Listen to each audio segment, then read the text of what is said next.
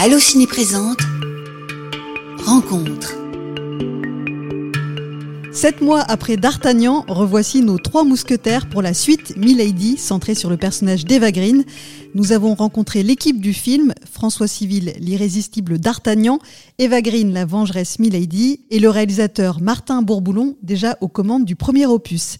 Si vous avez aimé le premier volet, sorti avec succès en avril dernier, vous aimerez celui-ci, qui s'inscrit dans sa droite lignée, comme nous l'a confirmé son équipe au micro. Écoutez notre nouvel épisode de Rencontre avec François Civil, Martin Bourboulon et Eva Green à l'occasion de la sortie des Trois Mousquetaires. C'est pas moi que vous vouliez sauver, mais Constance Bonacieux. Où est-elle? Je sais que c'est vous qui l'avez enlevée. Quel dommage que vous ne vouliez travailler pour moi. Qu'avez-vous fait d'elle? Vous me paierez cette offense. Il me dira où elle est ou je jure de le tuer. Prends garde, D'Artagnan.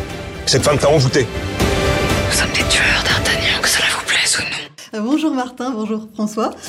Euh, J'avais une première question sur euh, ce nouveau volet. En quoi il se distingue et il se rapproche du premier? En quoi il se rapproche? Euh, bah, C'est la suite, hein, déjà. C'est la suite directe, en fait. Euh, on reprend euh, là où on a coupé le premier. Euh, parce que, bon, c'est vrai que je crois qu'on a laissé les gens quand même avec un, un petit cliffhanger euh, bien, euh, bien surprenant. Donc, euh, donc, du coup, on reprend là-dessus. C'est les mêmes euh, personnages, sauf que on va plus en profondeur, je dirais, dans leur trajectoire à tous, euh, dans leur passé aussi. Il y a plein de choses qui se dévoilent, évidemment. Euh, on arrive à la conclusion de, de, plein, de plein de mystères.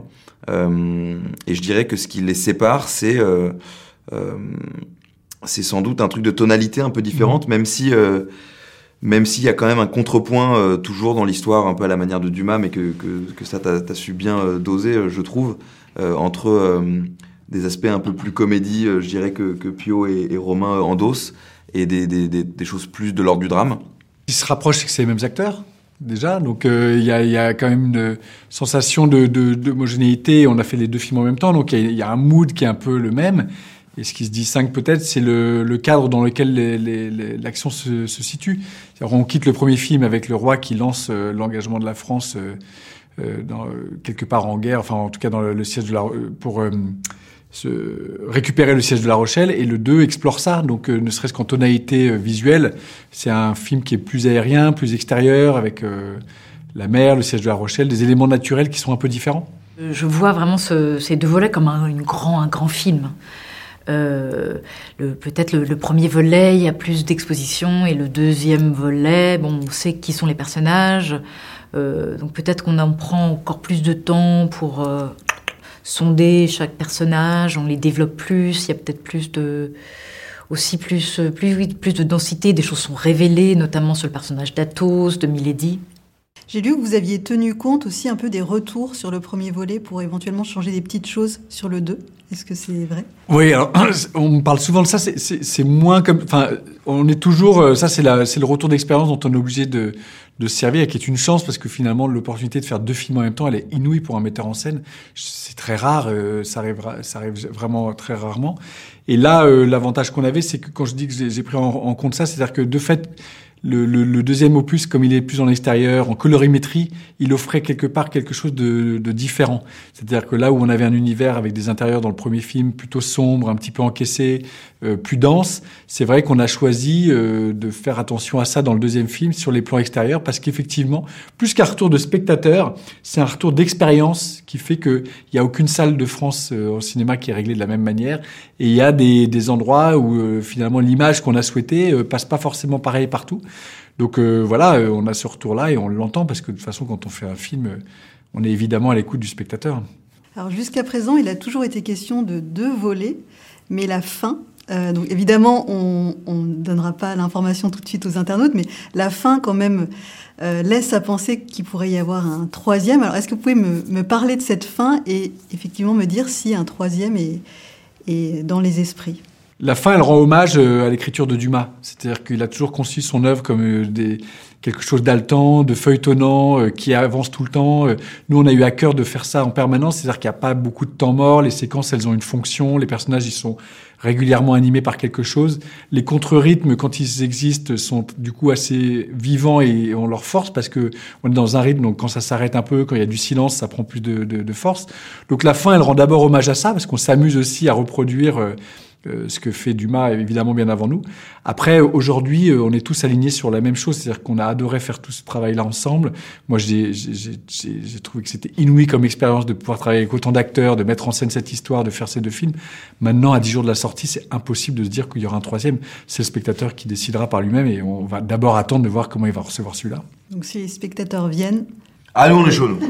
J'avais aussi envie qu'on parle euh, des scènes d'action parce que c'est vraiment euh, très important dans, dans, dans, ce film. Et il y a une scène qui, je crois, était euh, plus périlleuse que d'autres pour vous à, à tourner. Est-ce que vous pouvez nous, nous, en parler? Oui, François a révélé cela à la presse. Pourquoi a-t-il fait cela? Euh, Oui, c'était, on était en, en répétition à un combat dans le deuxième volet et, euh, et j'étais un petit peu dans, la, dans, le, dans le feu de l'action et j'ai trouvé son jogging avec mon épée. Euh, et c'est passé en effet très très proche. J'ai eu très peur, mais, euh, mais lui, il est comme ça resté impassible et j'en sentais wouh À l'intérieur, c'était moins drôle. Mais, euh, mais heureusement, il n'y a pas, a pas eu de blessure, et donc ça, ça permet de, oh, de vraiment encore faire euh, plus attention.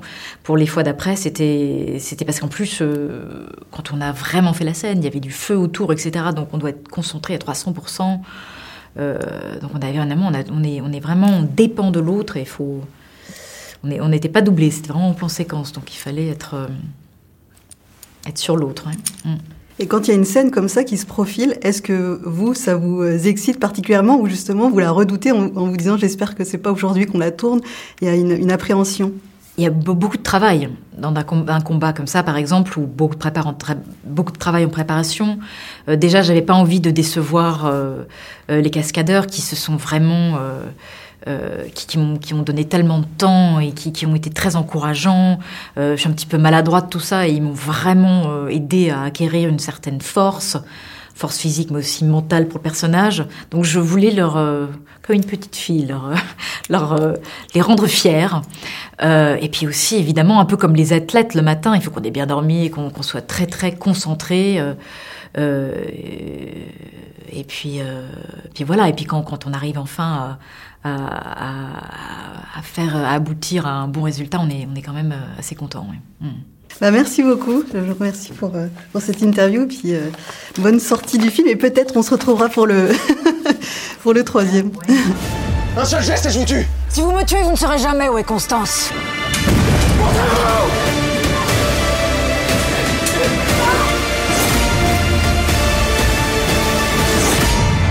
Les Trois Mousquetaires, partie 2, est sorti au cinéma le 13 décembre 2023. Les Trois Mousquetaires, partie 1, sorti en avril dernier, est disponible sur OCS en DVD, Blu-ray et VOD. N'hésitez pas à partager, noter, commenter l'émission et à vous abonner à Allociné Podcast. Merci à Chanel Morvan à la réalisation. À bientôt. Allociné